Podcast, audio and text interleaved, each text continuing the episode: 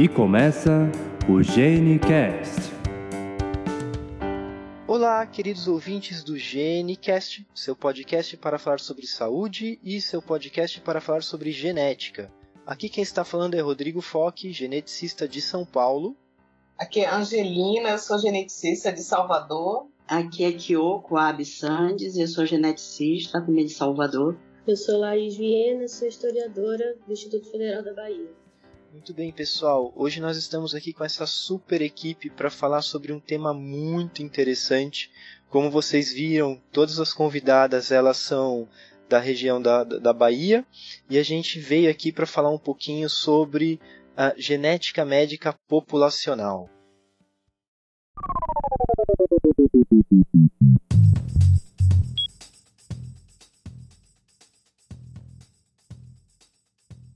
Bom, uh, podem explicar um pouquinho o que, que vem a ser a genética médica populacional? Genética populacional ela é uma área da genética que estuda a frequência dos variantes genéticos nas populações, com o objetivo de conhecer né, a, a estrutura da, das populações, é, fazer melhoramento genético nas áreas que são possíveis, vegetal e animal, Conhecendo essa estrutura da população, também a gente conhece a frequência dos alelos que causam doença nas populações.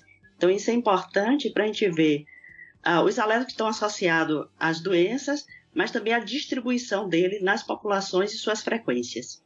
A genética médica populacional ela tem como objetivo é, estudar é, as doenças genéticas em nível populacional, que a maioria ah, das doenças, elas são estudadas em nível de genética médica, mas não em nível populacional, atendendo especificamente algum paciente e sua família que está relacionada. É, é, interessante que quando a gente pensa assim que as doenças genéticas, né, elas individualmente são raras, Uh, mas quando a gente pensa nas doenças somadas, elas são relativamente frequentes, né?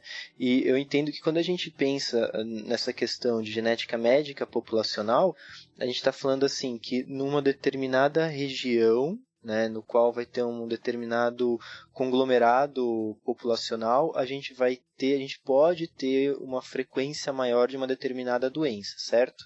Isso, a gente pode ter diferença na frequência, quer dizer, todas as populações provavelmente têm os mesmos variantes genéticos, mas com frequências diferentes. Então, a frequência também das mutações, assim como a frequência das doenças, elas vão variar de acordo com as populações. Então, tem população que é mais vulnerável a um determinado tipo de doença do que outra, o que vai depender da frequência com que os variantes genéticos ligados àquele gene estão presentes nessas populações e vai depender muito também de outros fatores que a gente chama de fatores evolutivos, né? Que é a taxa de mutação, a seleção natural com relação a esses variantes, a taxa de migração para essa população e também um, um outro é, fator evolutivo que independe às vezes de seleção, que é a deriva genética. Então, ó, é, todos nós temos doenças que são raras, genéticas que são raras, mas doenças genéticas que também são comuns. Então, as comuns é que a gente não, talvez a gente não aborda com a mesma intensidade que a gente fala das doenças genéticas do ponto de vista rara, porque ela está tá comum e está em todas as populações. E as doenças raras, elas aparecem às vezes com frequência muito rara na maioria das populações e às vezes com uma frequência elevada em outras, como é o caso de Monte Santo, que a gente tem a MPS 6, que aparece com uma frequência muito elevada em Monte Santo quando a gente compara com o mundo. Então, a frequência lá é de 1 em cada 5 mil é, nascidos vivos, e no mundo ela é muito menor do que isso, é um, em torno de 1 em 200 mil. É, é interessante, só um comentário assim, que quando se fala de conceito de raras e o conceito de raras está relacionado com frequência, né, o quanto que isso é relativo, é interessante chamar atenção compreendendo essa composição populacional, né? Então, o que é raro numa frequência geral, mas de repente ela pode ser extremamente comum ou até né, nem tão comum, mas bem mais frequente e um problema de, de saúde pública numa determinada região. Então, conhecer essas bases populacionais é muito interessante para a gente regionalizar é, essas doenças né, e a atenção em saúde se, ser completamente diferente, né, como é o caso de Monte Santo. Lá, as doenças que seriam muitíssimo raras, né, em PSCs, como disse aqui, ou para 300 mil, lá em Monte Santo para 5 mil, assim, muda completamente a história de uma, de uma, da mesma doença, né? Isso é muito interessante. Eu acho interessante, Angelina, que nem você falou, assim, uh, eu consigo entender que quando a gente pensa em genética médica populacional, a, gente automaticamente também está pensando um pouco então em saúde pública, né? Porque aí a gente consegue estabelecer então um, acompanhamento mais adequado, ou então uma triagem mais adequada para uma determinada população que vai estar tá mais suscetível a apresentar aquela doença, né? Exato, exatamente. E aí é, ver a importância, né, nesse pano de fundo também, é, do quanto que a gente precisa conhecer a nossa história, né, a, as bases populacionais de cada região, né, o Brasil que é tão grande, tão miscigenado, tão tem tantas diferenças que a gente tem, obviamente, uma deve ter uma atenção que é genérica, mas deve ter conhecimento mais aprofundado, regionalizado, né, porque e aí, quando a gente aplica essa genética médica populacional, a gente vai estar dentro de um conceito que é a genética comunitária, como disse Kiyoko, né? A gente está muito acostumado com o modelo hospitalar, o modelo de atendimento no consultório, de um caso, de uma família, no máximo uma família, né? Em casos de câncer, você acaba vendo mais membros da família. Mas em genética médica populacional, não. Você vê, às vezes, é um município, como é essa história de Monte Santo. E aí vem esse conceito de genética comunitária, que é, não é necessariamente para atender uma doença rara, não, mas é para atender às necessidades de genética, ou seja, construir uma atenção de genética para uma determinada região. E que aí necessariamente tem que levar em consideração todos esses conceitos e ter uma gestão de saúde pública né, com, esse, com esse conhecimento aplicado àquela região. O que, que para aquela região é importante ter, né? Então, Monte Santo tem uma vulnerabilidade para não só para doenças raras, mas para muitas outras doenças. Então ali é mandatório, né? Assim, é super recomendado ter uma atenção, é, mas seja um município no interior da Bahia com 50 mil habitantes, 53 mil habitantes, seria fundamental lá ter um geneticista, né? Apesar de ter só 53 mil habitantes. E ter um serviço de genética lá seria muito importante mas em função né, das outras necessidades, enfim, das dificuldades todas não tem. Então é, você falou uma coisa extremamente importante, né, vinculado total aí com, a, com essa questão de saúde pública. E aí, como alternativa, né, a essa falta de um, de um, geneticista que esteja lá, uh, surgem projetos como o de vocês, né, que é da genética no sertão, não é isso? Conta um pouquinho pra gente, da onde surgiu esse projeto, o, o que, que, é exatamente o projeto, e, e, assim, e aí eu quero entender um pouco é, por que Monte Santo, né? Vou colocar umas coisas e depois acho que não sei que eu pode complementar, mas assim, a Monte Santo foi, é, começou com, com, curiosidades mesmo, de, de geneticistas que ficaram é, num determinado momento, isso foi em 2006, é, chegou ao nosso conhecimento de que uma família né, teria chegado, procurado o serviço de genética em Salvador, é, relatando que tinha um filho com, que depois foi identificado, confirmado como um polissacaridose tipo 6, MPS6, e ele dizia que tinha muitos outros casos lá na, na sua região, isso aí foi muito curioso e ao mesmo tempo tinha uma outra geneticista daqui de Salvador que trabalha na triagem neonatal e que estava fazendo uma pesquisa com fenilcetonúria e viu também, curiosamente, nessa mesma região a fenilcetonúria em elevada frequência, um câncer também em Monte Santo. Então, assim, isso daí já foi suficiente né, para geneticista curioso e que tem como base genética de população entender o que estava acontecendo lá. Então, o início do projeto foi muito por essa curiosidade, por uma coisa que a gente chama de rumores. Eram rumores até um determinado momento, é, principalmente a história de MPS6, que, que fenilcetonúria já tinha um dado é, é, concreto, né? O teste do, da triagem neonatal já demonstrava epidemiologicamente que ali tinha uma frequência maior do que na Bahia inteira de fenilcetonúria, era o que estava demonstrando.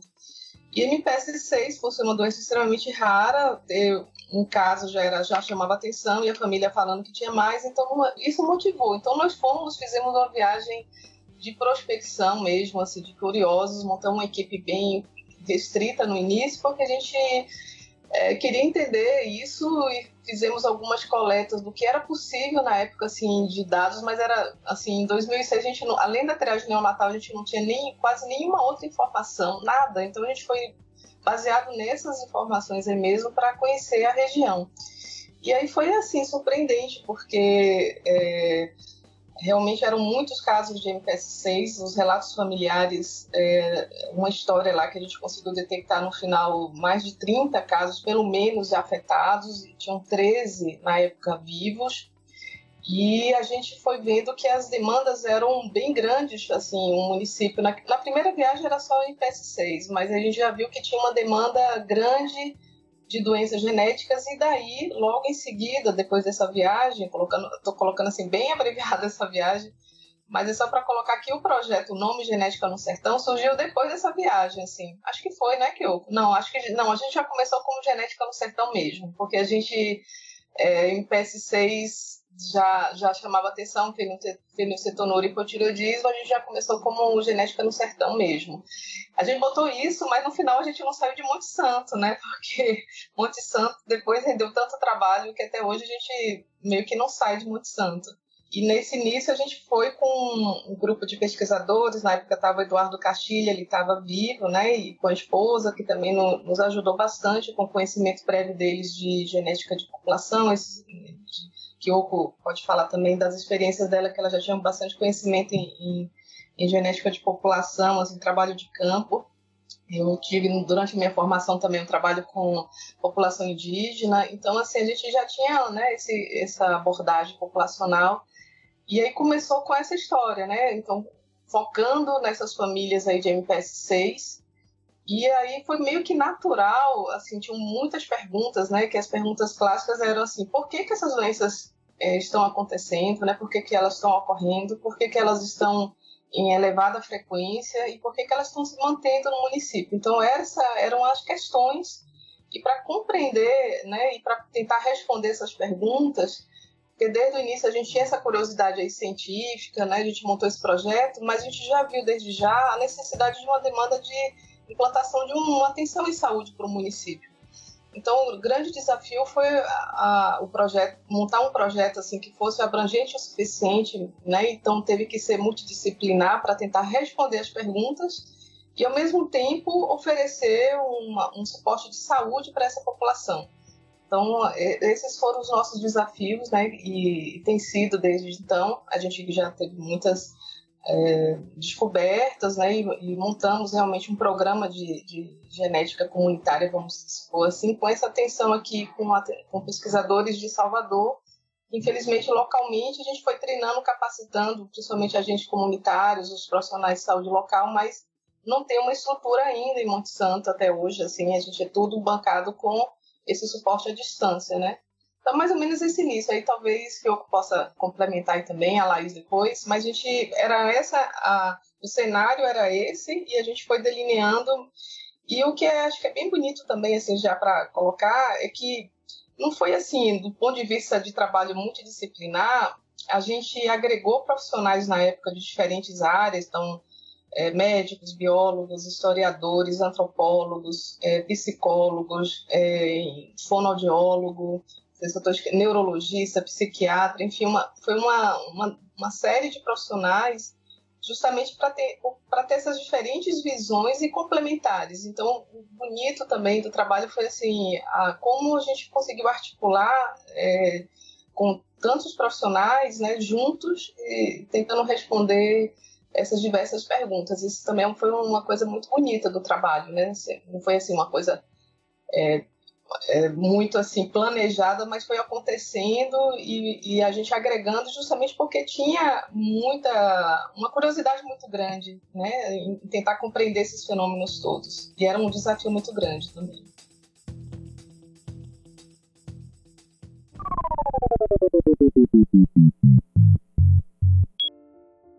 Pois é, diante desse cenário que a Angelina colocou, né, para a gente genética de populações é uma coisa bastante intrigante.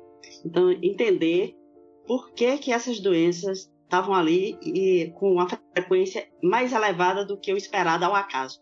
Né? Mais elevada, por exemplo, do que a frequência na Bahia.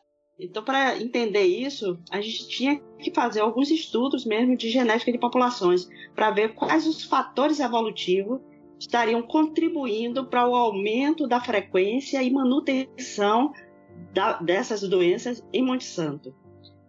Então, a, a, primeira coisa que nós fizemos, que nós pensamos, foi ver a questão do, do tipo de. a estrutura da população, mas olhando como a população estava distribuída, onde é que aparecia essas doenças, se ela aparecia em qualquer local na, no município, ou se ela estava restrita a algumas regiões dentro do município, e como era que ocorriam os casamentos das pessoas em Monte Santo, que pudesse é, remeter a alguma, alguma base para o aparecimento dessas doenças. Então, a primeira coisa que nós vimos é que mais de 80% da população ela vive na zona rural, é distribuída em vários povoados e pequenos povoados e fazendas, então mais de 200 povoados e fazendas, e que às vezes é distante um povoado do outro. É uma população extremamente pobre, então para se deslocar entre os povoados ou para mesmo para a sede, eles têm uma certa dificuldade e possivelmente no passado era maior ainda do que o que é hoje. Então, 40% da população ela vive em extrema pobreza, ou seja, ganha mais, menos do que 70 reais por mês é a renda per capita. Então, essas condições facilitam, por exemplo, o casamento dos indivíduos dentro do mesmo grupo, que a gente chama em genética de populações, de casamentos endogâmicos, e as pessoas que estão mais próximas geograficamente são mais semelhantes do ponto de vista genético. Então, está ocorrendo casamento de indivíduos que são muito semelhantes do ponto de vista genético. Isso leva a aumento de homozigosidade e perda de heterozigosidade, né? então diminuindo a variabilidade genética da população e facilitando ainda o aparecimento de doenças que são é, recessivas e raras. Então, isso foi uma coisa. Nós é, analisamos cerca de 10 mil casamentos utilizando os registros da paróquia e observamos, através desses registros, que a frequência de casamentos, tanto consanguíneos como endogâmicos, era, era bem elevada. Então, tem períodos que a frequência de casamento consanguíneo chega a 37%. Então, a frequência é muito elevada, inclusive para regiões também do Nordeste, que a gente, que caracteristicamente tem uma frequência elevada de casamento consanguíneo. Os casamentos endogâmicos foi mais elevado ainda. Então, variou de 88% a 99% quando a gente analisou três períodos diferentes é, em Monte Santo. Esses registros de casamento a gente analisou desde 1860. Então, analisamos dividido em três períodos e analisamos uma, até 2010 para poder ver como é que estava é, ocorrendo esses casamentos agora, né? Então, uma taxa muito pequena de casamentos que a gente chamou de alguém de Monte Santo casado com alguém que veio de fora, um imigrante. Então, uma taxa baixíssima, cerca de 1,3%. Então, a maioria dos casamentos ocorre entre indivíduos que são de Monte Santo mesmo. E a maioria dentro dos mesmos povoados. Então, os indivíduos casam dentro do mesmo povoado. A gente observou também que a maioria desses povoados foi formado a partir de um grupo pequeno, é uma subdivisão da população, então um grupo pequeno migra e forma aquela outra comunidade. E às vezes formado por uma única família, às vezes formado por um número pequeno de famílias, três ou quatro famílias diferentes. Então, os casamentos consanguíneos são muito frequentes. Possivelmente esse número que a gente está falando de essa taxa de consanguinidade, ela possivelmente é maior do que o que a gente observou nos registros de casamento, porque muitos deles não se consideram mais consanguíneos. Eles dizem assim, ah, nós somos parentes, mas o parentesco é muito longe.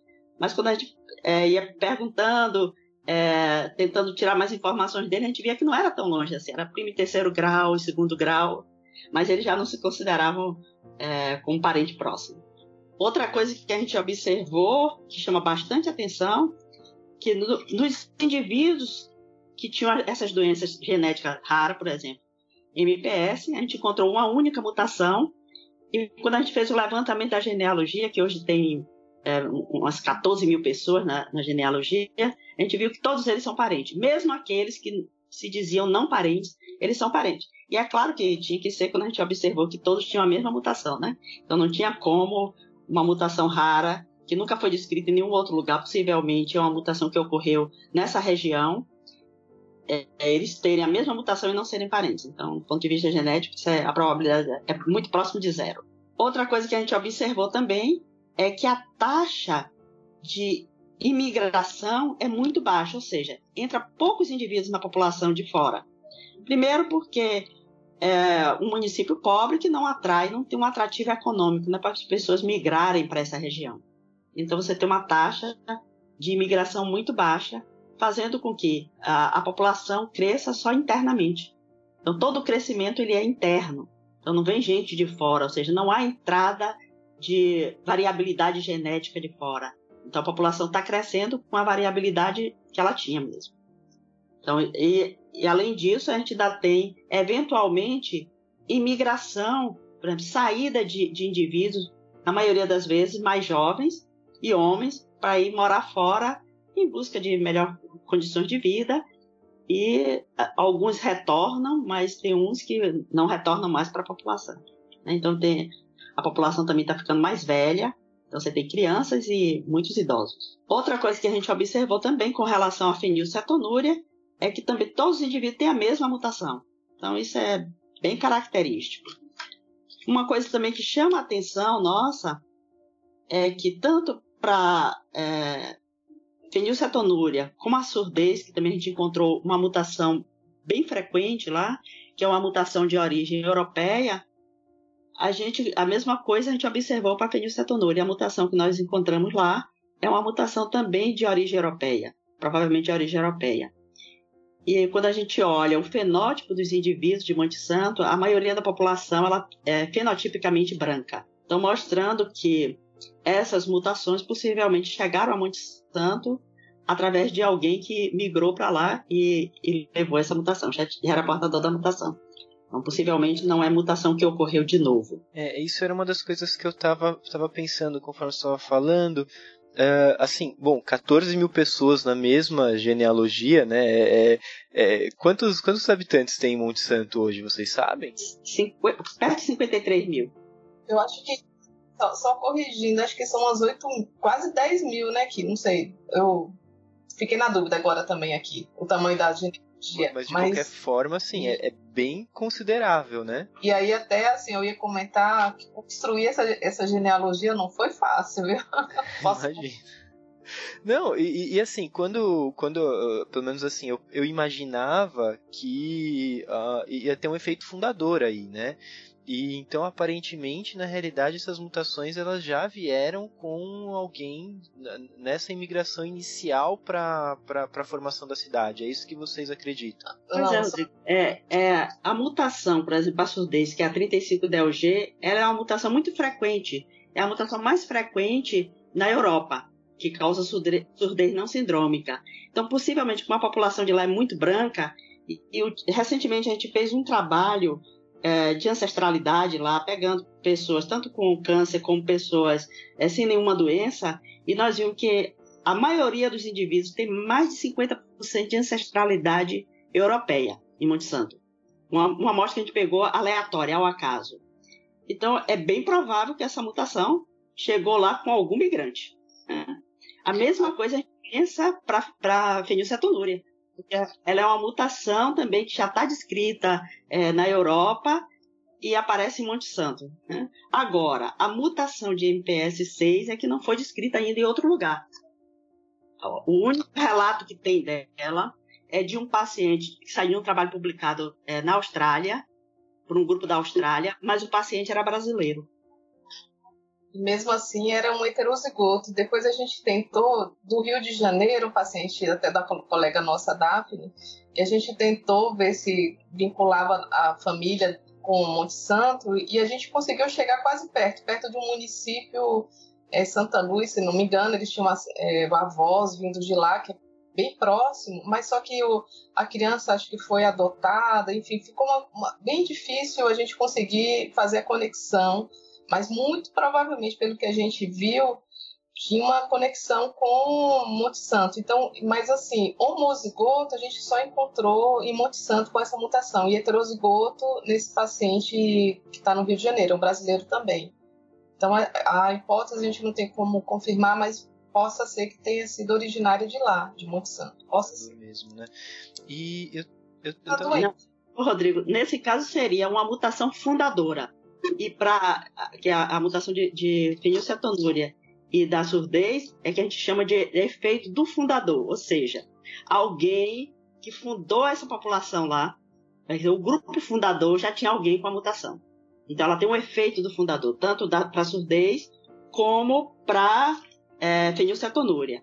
Agora, essa mutação de MPS possivelmente ela é uma mutação fundadora. Tá, entendi, entendi. Tem essa diferença de conceito, né?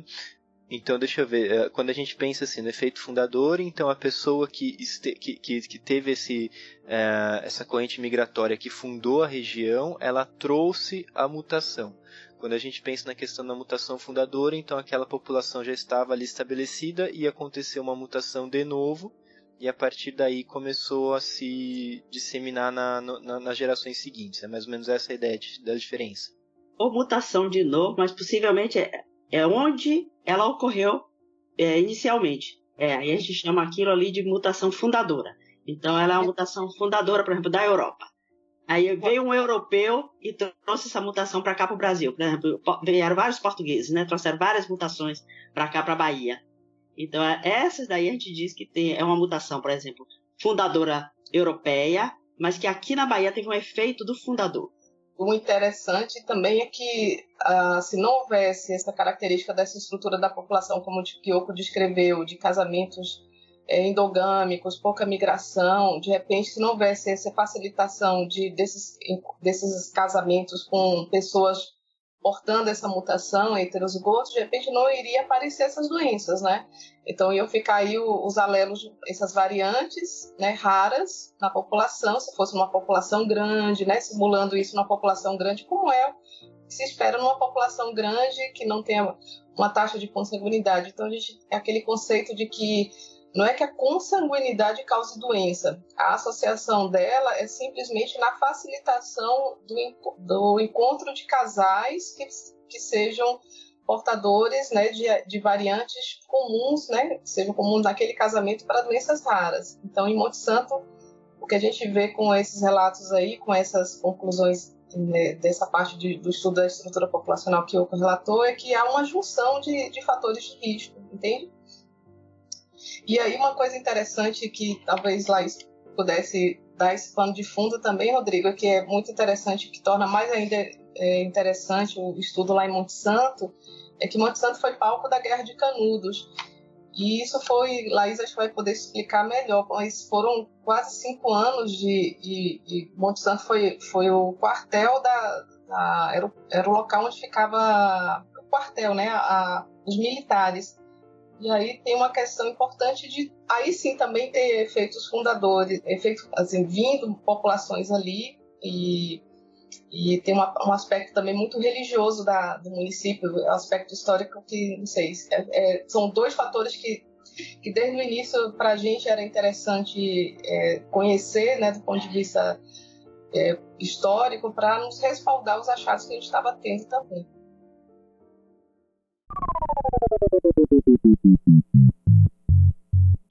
Quando, quando eu, eu conheci Monte Santo a primeira vez, na verdade, foi por conta do projeto, né, de, de, de quando, já ainda na residência. Uh, e aí eu, eu tava vendo, né, Monte Santo ele, ele recebe a alcunha do coração místico do sertão baiano, não é isso? Então eu queria conhecer exatamente isso, Laís. É, conta um pouquinho pra gente sobre a história da, da região, o que que, o que, como, como que se deu essa formação assim? Bem, a história de Monte Santo ela segue uma linha de ocupação do território brasileiro que é bastante comum, né? De antigos aldeamentos indígenas, grandes sesmarias e que vão se principalmente se consolidar enquanto município já em fins do século XIX e que reúnem características né, de populações sertanejas, com historicamente se falava que eram populações que não tinham muito, muitos de origem africana e tão pouco de origem branca, que seriam mais indígenas e tal. E o maior, eu acho que uma das maiores contribuições que o projeto dá para a história é justamente a identificação de que é o que se tem de forma genérica na história, a genética está dizendo que não é bem assim, né? que essa formação dessas populações seguiu outros caminhos, pelo menos no caso de Monte Santo. E, bem, a, a, formação histórica de Monte Santo ela remonta a princípios do século XVIII, quando um frei capuchinho, Apolônio de Todi, ele foi fazer missão na, numa antiga aldeia indígena de Massacará, que hoje é o município de Euclides da Cunha, e enfrentou uma grave seca e tal. E quando ele contemplou a, as colinas né, que, que estão no, no, no, município de Monte Santo, ele idealizou que aquilo ali poderia fazer uma alusão, uma metáfora à Via Sacra. E começou a edificar pequenas capelinhas para que as pessoas pudessem é, demonstrar sua devoção, sua fé. Né? E até hoje, é, é, anualmente e de forma cotidiana, nas vezes que eu pude em Monte Santo, eu presenciei pessoas andando e tal. Eu nunca consegui subir, eu acho que realmente tem que ter muita fé. Eu nunca consegui passar, não, mas eu sei que a professora Angelina sempre vai fazer essa, essa caminhada. E o município se consolida em princípios do meados do século XIX e em fins do século XIX enfrenta uma das grandes guerras promovidas, a primeira né, guerra promovida pela República Brasileira, pela recém-nascida República Brasileira, contra o que eles consideravam os bárbaros sertanejos. Né? Em torno da figura de Antônio Conselheiro foi montado um arraial de indivíduos que almejavam, a partir da mensagem cristã, uma sociedade, digamos, à parte da sociedade das grandes sesmarias, da seca e de toda a mazela que a população do sertão enfrentava nesse período. E a mensagem que a República passou a esses sertanejos é que não, não seria possível construir uma, uma outra sociedade para além das que, da, que já estava, da ordem que já estava estabelecida e enviou uma série de tropas para dizimar essa, esse arraial que por fim logrou sucesso, né? Tem aquela foto histórica que sobrou apenas poucas mulheres e poucas crianças depois da, da destruição. E Monte Santo serviu como sede né, do, do, acampamento do exército nas diversas expedições que foram enviadas com todo o armamento, com toda a tropa que foi recrutada desde o Rio Grande do Sul, Rio de Janeiro e trazida para o sertão da Bahia. Então, Monte Santo, e, e isso está lá representado na cidade até hoje, né? Tem o Antônio Conselheiro na, na praça principal da cidade com um canhão apontado para ele, não por acaso. E, bem, falando um pouquinho da participação no projeto, eu, eu tenho bastante alegria de ter feito parte desse projeto porque a história muitas vezes é tida como a ciência dos mortos, né, do que passou e, e a contribuição que a história pôde dar a esse projeto eu acho realmente surpreendente. Foi idealizado, não foi por mim, eu só fui convidada para trabalhar. As professoras idealizaram e realmente foi do campo da história uma coisa completamente inovadora, né? Ir para os arquivos, recolher dados né? A gente fez um, um trabalho de digitalização do acervo da paróquia, que tem documentos, se eu não me engano, o mais antigo é 1830, que são os livros de óbito. Tem livros de óbito, livros, livros de casamento e livros de batismo. E depois de fotografado, a gente transformou isso em tabelas que as pessoas puderam utilizar na, na pesquisa. Então, é uma contribuição que na, na área de história a gente trabalha com isso cotidianamente, mas que eu nunca havia visto ser aplicado dessa maneira, assim, de construção de genealogias para uma população é, de todo o município e tampouco a obtenção de resultados vivos, né, de, de acompanhamento mesmo, de acompanhamento genético dessa população. Eu acho que é, é bastante interessante a forma que o projeto foi idealizado e de como profissionais das diversas áreas puderam contribuir. Esse dado daí da, da, da guerra de Canudos, a gente né, é, tem uma, assim, uma, a gente não tem como fazer uma comprovação isso, porque a guerra é relativamente recente do ponto de vista genético, né? Mas o fato que a gente teve lá as conversas do, também coloquiais, não tem nada de um registro histórico mesmo disso. Mas como vieram eles ficaram por um tempo muito grande, vieram é, participando aí dessa, dos militares de diversas regiões do Brasil, até do Sul. Então, certamente eles é, deixaram descendentes lá, né? E, então, essa, porque chama muita atenção a diversidade de, doenças genéticas no município. Não é só MPSC, surdez, fenilcetonúria, mas assim a gente vê uma variedade de diferentes doenças genéticas. É esse que eu acho que é uma, coisa assim muito peculiar em Monte Santo, porque se a gente vai para o Nordeste, especificamente no Brasil, a gente sempre vai ouvir falar assim, de um câncer de uma determinada doença, né? Porque aí aconteceu, provavelmente aí com um fenômeno de efeito fundador, consanguinidade, enfim. Aí a gente vê uma doença com, chamando bastante atenção aquele câncer, mas em Monte Santo é, o que realmente é peculiar é essa diversidade, ou seja, uma vulnerabilidade mais ampla, né? E então talvez a guerra tenha contribuído com esses diferentes, digamos assim, era é uma população com pouca variabilidade, né? Então veio essa população e houve também uma redução populacional, uma, a mortalidade foi muito grande, como como Laís falou, né? A foto é bem emblemática mostrando a redução populacional.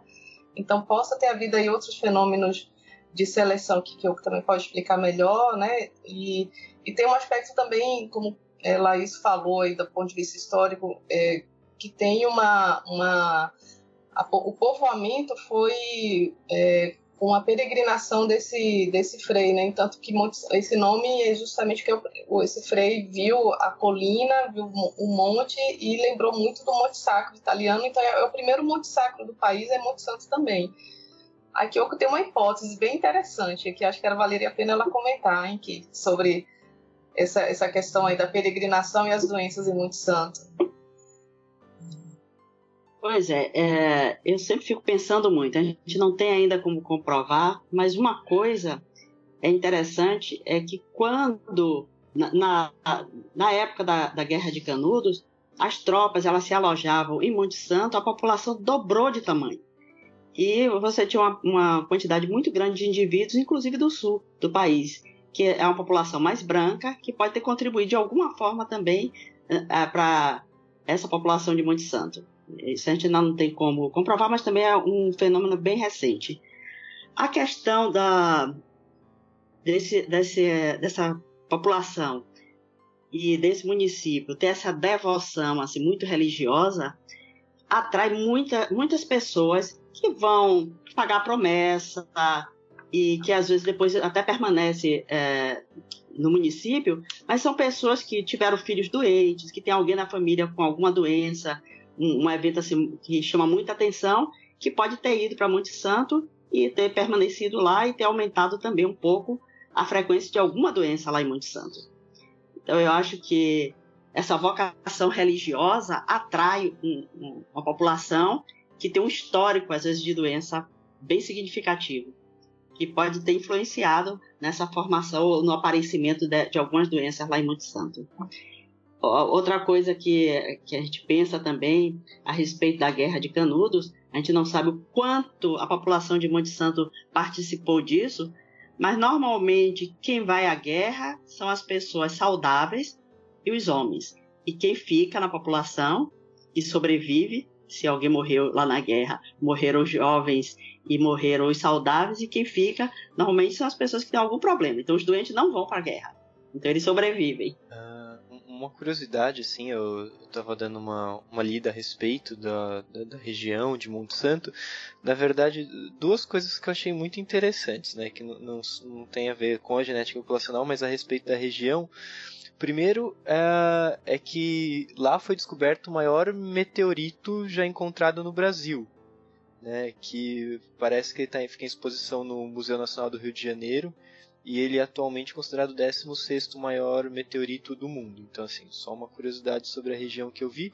E a outra que eu acho que é muito legal, né, é, é que Monte Santo ele foi um cenário importante culturalmente por conta do, do filme, né, Deus e o Diabo na Terra do Sol, que ele foi gravado em Monte Santo e, e ele é considerado hoje um dos 100 melhores filmes brasileiros, né, de, de, de todos os tempos. Então, assim, é interessante ver como a, a região que é, é uma região relativamente bem pouco conhecida, né? Uh, mas você tem, você tem uma série de fatores interessantes ao redor da cidade. No, só uma curiosidade também, no século XIX, os estudiosos von Spitz e von Martius, quando fizeram a passagem pelo Brasil, eles foram até Monte Santo, relataram sobre a população, relataram sobre a fauna, a flora, deixaram em seus diários uma série de descrições da, dessa região do sertão da Bahia, né, meados do século XIX. Legal, legal, bem interessante. E, e, e, curioso, Rodrigo, porque o pessoal, quando a gente começou a pesquisa lá, o pessoal, tanta doença, será água, né? O pessoal, a curiosidade da população leiga, né? E aí, essa história do meteorito, é, o pessoal, será que isso teve uma radiação? Né? Isso, isso não, não, obviamente não tem relação, assim, que a gente imagina, mas, mas é, é curioso, porque são né, coisas estranhas. Daí esse misticismo também aumenta, né?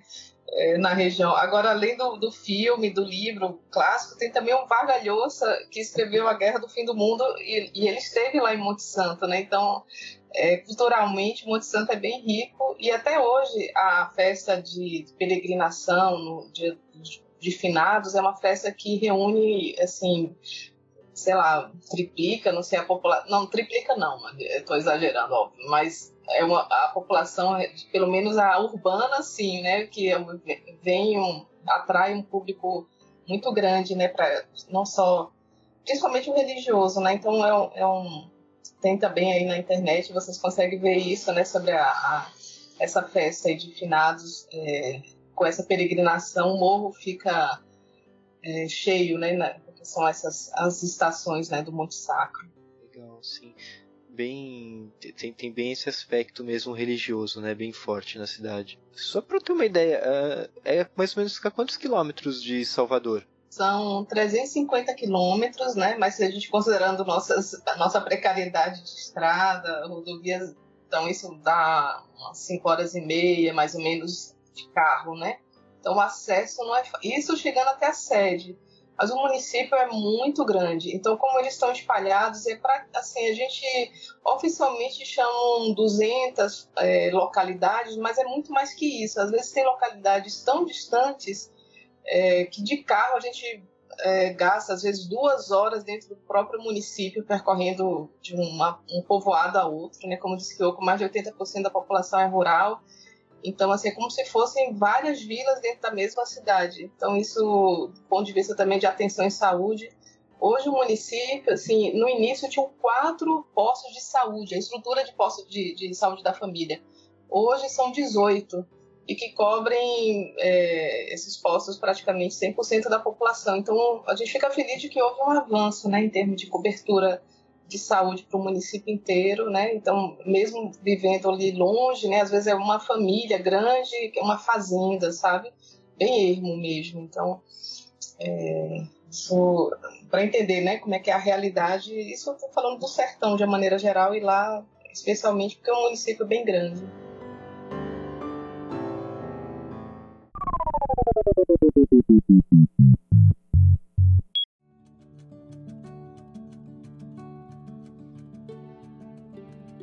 Eu tava pensando nisso, né? Aqui o que ela falou, 80% né, é, na, na, da, da, população distribuída na vida rural. É, e essa questão de mais ou menos 40% viver em extrema pobreza, e eu acho que se a gente for olhar para outros municípios né, nas regiões próximas, no sertão, eu acredito que seja mais ou menos bem parecida essa, essa divisão. Né? Uh, e como que de repente nesses outros municípios também podem haver algumas alguns conglomerados de, de, de, doenças genéticas ou de síndromes genéticas e que de repente ainda não foram identificados, né? Isso é bem possível, né? Exato. Então, até pensando nisso, assim como a gente acabou conhecendo é, essa história toda meio que, meio que por acaso, ou então por uma curiosidade, né, de, que chegou até nós, mas, assim, o que chama a atenção de Monte Santo é, é, que a gente acredita mesmo que haja vários, não, não iguais, mas vários Monte Santos like, digamos assim, espalhados, né? E que a gente desconhece, infelizmente, porque esses dados, pensando em doenças genéticas de uma maneira geral, é muito escasso, né, do ponto de vista epidemiológico, o conhecimento a respeito da frequência, da, onde, da incidência, enfim, é, dessas doenças, de como é que elas estão distribuídas, principalmente nessas regiões mais vulneráveis, mais distantes da capital e tudo mais.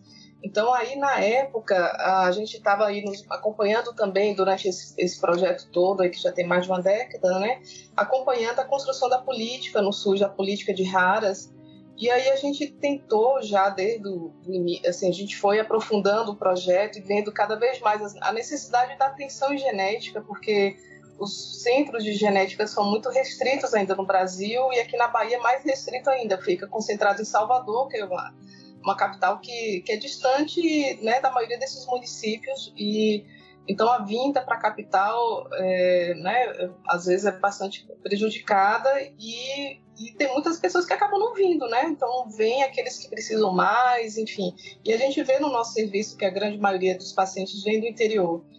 Então essa construção desse projeto é, e criando uma, um mínimo de atenção dentro da, daquela articulação do reconhecimento precoce, né, fazendo um trabalho na atenção básica. Esse é um trabalho bem bonito que a gente conseguiu e está ainda implementando, de certa forma, aprofundando isso, que foi capacitar os agentes comunitários, né, que eles são da população, de reconhecer pessoas, famílias vulneráveis, pessoas com risco para qualquer tipo de deficiência e que essa deficiência pudesse remontar a presença de uma doença genética. Então, a gente delineou um projeto mais de censo populacional, que a gente ainda está em andamento, que é fazer um diagnóstico da população inteira, né? que a gente viu que não eram só aquelas famílias que estavam vulneráveis. Então, a gente tentou abordar um, uma estratégia mais ampla, é, num modelo simples, né? o que pudesse ser é, aplicado dentro de uma realidade como essa, de, de, de pobreza, enfim, de, né? de pouca, pouco recurso, né? porque os recursos é, são escassos e há uma vulnerabilidade social muito grande, outras demandas muito grandes. Então, até assim, nos bastidores, a gente teve muita dificuldade com gestores. É, eles sempre foram parceiros, mas eles, óbvio, tinham outras demandas mais emergentes, né? E, mas, a, de certa forma, essa parceria, quando possível, estreitou né, assim, ganhos muito importantes para o município, que aí a gente conseguiu capacitar esses profissionais, depois os médicos, enfermeiros, é, após o reconhecimento e esse cuidado mais com as famílias, né, no reconhecimento desses casos e, e a gente promoveu vários mutirões de saúde ao município, vem, vemos promovendo ainda até hoje onde a gente leva uma equipe grande né, de, de, de profissionais também diversos, geneticistas especialmente. Teve uma vez que a gente brinca que eu acho que tinha mais geneticista em, em Monte Santo do que no Brasil, assim, numa determinada região. Acho que tinha tanto geneticista naquela semana. A gente atendeu mais de 700 casos numa semana, então foi assim, uma, uma maratona. É, mas é, é, interessante. Então a gente faz esse, esse trabalho de levar uma equipe grande é, e atender a população, né? Porque fica muito difícil a população quase inteira vir até a capital. E aí, ao mesmo tempo, a gente está tentando deixar um legado que fique na população, né? Para não ter essa. que é difícil manter isso a longo prazo na vida real, né? O projeto acaba, né? O recurso acaba, o recurso é finito. E aí chama atenção o quanto que é importante essa política de raras verdadeiramente estar tá implementada, principalmente pensando nessas populações remotas, né? É uma coisa interessante, viu, Rodrigo? E agora, Angelina falando dessa questão aí da vulnerabilidade da população, nós é, coletamos uma, uma amostra, fizemos uma amostra, selecionamos alguns indivíduos, sorteamos e coletamos o sangue desses indivíduos para analisar as mutações que a gente já tinha encontrado dos pacientes, para ver qual a frequência disso na população é, geral, né? Fazer uma estimativa. E uma coisa que chamou muito minha atenção de que a frequência da mutação que causa MPS, nessa amostra aleatória, a gente encontrou numa frequência de 1,5%. Estou mostrando que essa população realmente é uma população de alto risco para essa doença. Então isso me chamou muita atenção, é uma coisa assim preocupante, né? Então é claro, toda vez que nós vamos lá, nós fazemos um aconselhamento genético, mas o aconselhamento genético tem o objetivo de esclarecer a população. Mas uh, a gente sabe que o risco de aparecer ainda doentes, indivíduos afetados, ainda é muito grande devido à estrutura da população, a, a esses tipos de casamento, como eles ocorrem na população, e a frequência com que esse variante genético está presente. Né? nessa população. Então é uma coisa ainda que chama muito nossa atenção. Nós fizemos isso também para a mutação que causa surdez, mas não lembro agora qual foi a, a, frequência, foi um pouco menor do que de MPS, apesar da frequência de surdo ser maior do que de MPS. Mas me chamou muita atenção. Uma coisa que a gente observa lá é que a distribuição dessas doenças ela não, não ocorre ao acaso, não. Elas estão em alguns povoados. Então, o povoado que tem é fenilcetonúria, tem só fenilcetonúria, não tem MPS. O povoado que tem MPS tem MPS, mas não tem outras doenças. Então, é, o risco ainda é muito grande, porque eles acabam casando dentro dos povoados, os indivíduos próximos, né, mais próximos a eles. Até por essa dificuldade mesmo que eles têm econômica de se deslocar para lugares mais afastados, então acaba casando ali mesmo no, naquela região. Então, isso é uma coisa assim, que preocupa ainda muito. É, devido também a essa frequência elevada de MPS Monte Santo, é, foi montado um, um, rastreio em recém-nascido no teste do pezinho para MPS lá, porque é uma doença que ela é grave, né? E uma frequência que chama muita atenção em relação a qualquer outra população. Mas depois é, que nós estamos lá no, no projeto, eu acho que não nasceu mais nenhum, nenhum paciente, nenhum afetado. A gente tem heterozigoto, mas nenhum afetado mais. Bom, MPS6, aí quando vocês fecham o diagnóstico, questão de tratamento, tudo isso consegue ter suporte lá, Angelina? É, no início, logo que eles começaram a ter acesso à terapia de reposição enzimática, eles tinham que vir a Salvador porque era muito precária a estrutura de saúde lá. E eles mesmo não queriam ser tratados lá. Então eles ficaram vindo semanalmente durante dois anos e depois a gente conseguiu, com apoio aí de parceiro, né, principalmente foi a indústria farmacêutica, que a gente conseguiu dialogar e deu um apoio local de infraestrutura. Então eles montaram um centro lá de infusão. Então esses pacientes fazem infusão agora localmente e acabou até servindo como polo de cidades vizinhas que tem pacientes de MPS, de MPS outros MPS vão para lá para Monte Santo, né? E é um centro grande de saúde que também alberga é, outras clínicas, né, assim, principalmente exames complementares, fisioterapia e tal. Então foi um legado legal também, assim, legado legal, redundante, mas, mas foi bacana isso também, porque era uma família que não mora na sede, né? Pensa assim, mora na zona rural, que tem que ir para a sede, vir para a capital toda semana, mas ele já realiza esse tratamento lá localmente. Então quase esses que já têm uma doença estabelecida, um tratamento estabelecido, é, com exceção da fenilcetonúria, é, eles têm que vir a Salvador ainda, mas com, com, pouca periodicidade, né? Mas isso a gente já consegue prover localmente muito dessa atenção. Hum. Acho que cabe é, Monte Santo 2, hein, Rodrigo? Tem muita coisa. Não, sem dúvida, sem dúvida. mas é porque a gente está aqui encurtando, tentando falar para vocês aí um pouco, pode ter muita história. É mais de uma década de trabalho. A gente tem coisas curiosas também aí de bastidores. Eu lembro que, é, uma história logo no início que teve um padre que falava que ia dar bicicleta para o povo para poder andar mais distante, conseguir casamentos distantes. Mas a bicicleta não foi eficiente. A gente brinca que nem moto hoje é eficiente, né?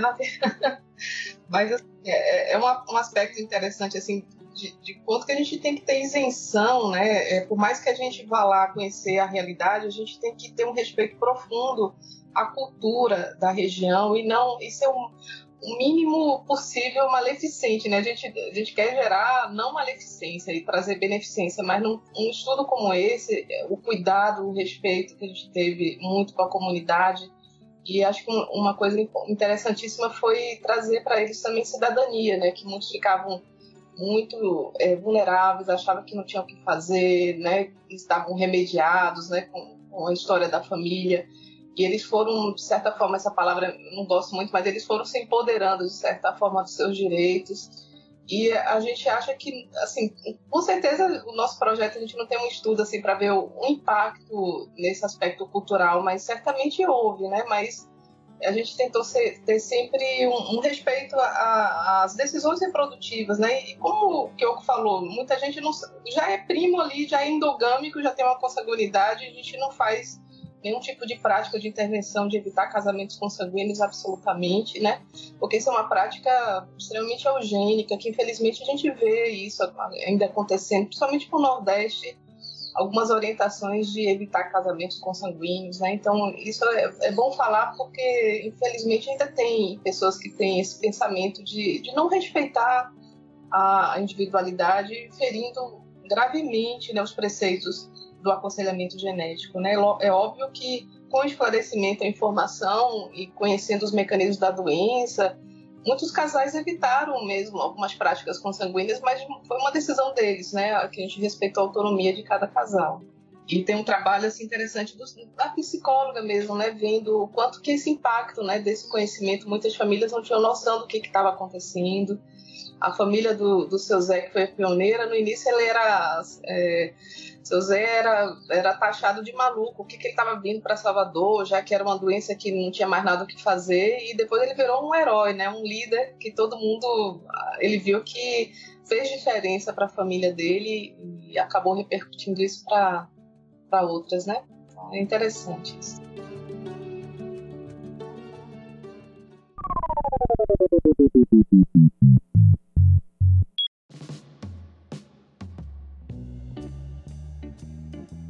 Bom, uh, se deixasse assim, eu, eu, ficava o dia todo escutando as histórias porque é muito interessante. Né? Eu acho que quando a gente pensa em genética populacional é, é um tema muito legal. Né? É, e assim, é, as histórias da, da, da região, né, e, e, entender como que funciona tudo isso, entender as histórias pessoais e como que elas influenciam uh, no, no, grupo como um todo, eu acho que isso é, é muito, muito legal. O projeto Genética no Sertão é muito interessante. Né? É, vocês têm algum site, alguma coisa para divulgação do projeto? Não, não temos um site, é vergonhoso. Agora está dentro, foi a gente acabou não comentando é, o Inagemp, que é um INCT, e o nosso projeto faz parte, e lá no site do, do Inagemp tem um, um pouco sobre o nosso projeto. Então, se consultar o Inagemp, tem. O Inagemp é o Instituto Nacional de Genética Médica Populacional. Né? Uh, quem quiser acessar é www.inagemp.bio.br e uma outra coisa que tem lá no site que é bem interessante a gente comentar é o, o vídeo Quatro Heranças, né? Aquele uh, de genética médica populacional e que vocês falam um pouquinho também sobre sobre a genética no sertão nesse vídeo, né? Tá bem interessante quem quiser conhecer um pouquinho mais também.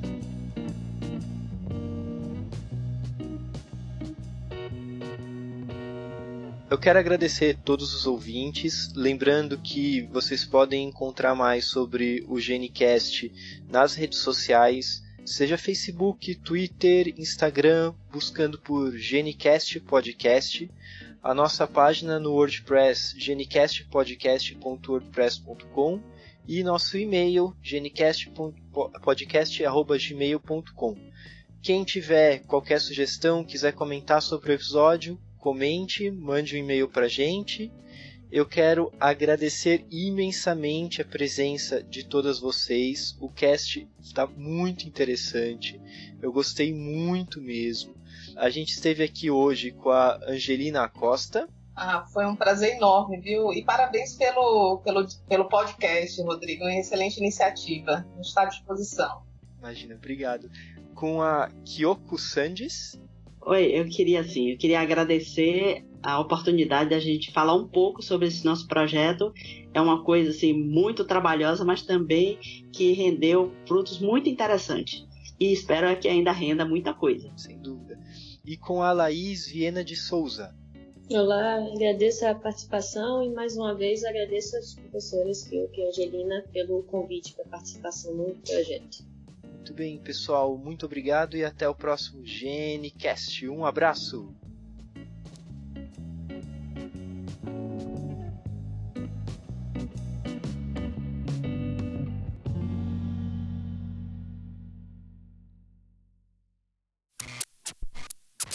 Esse podcast foi editado pelo Pod História.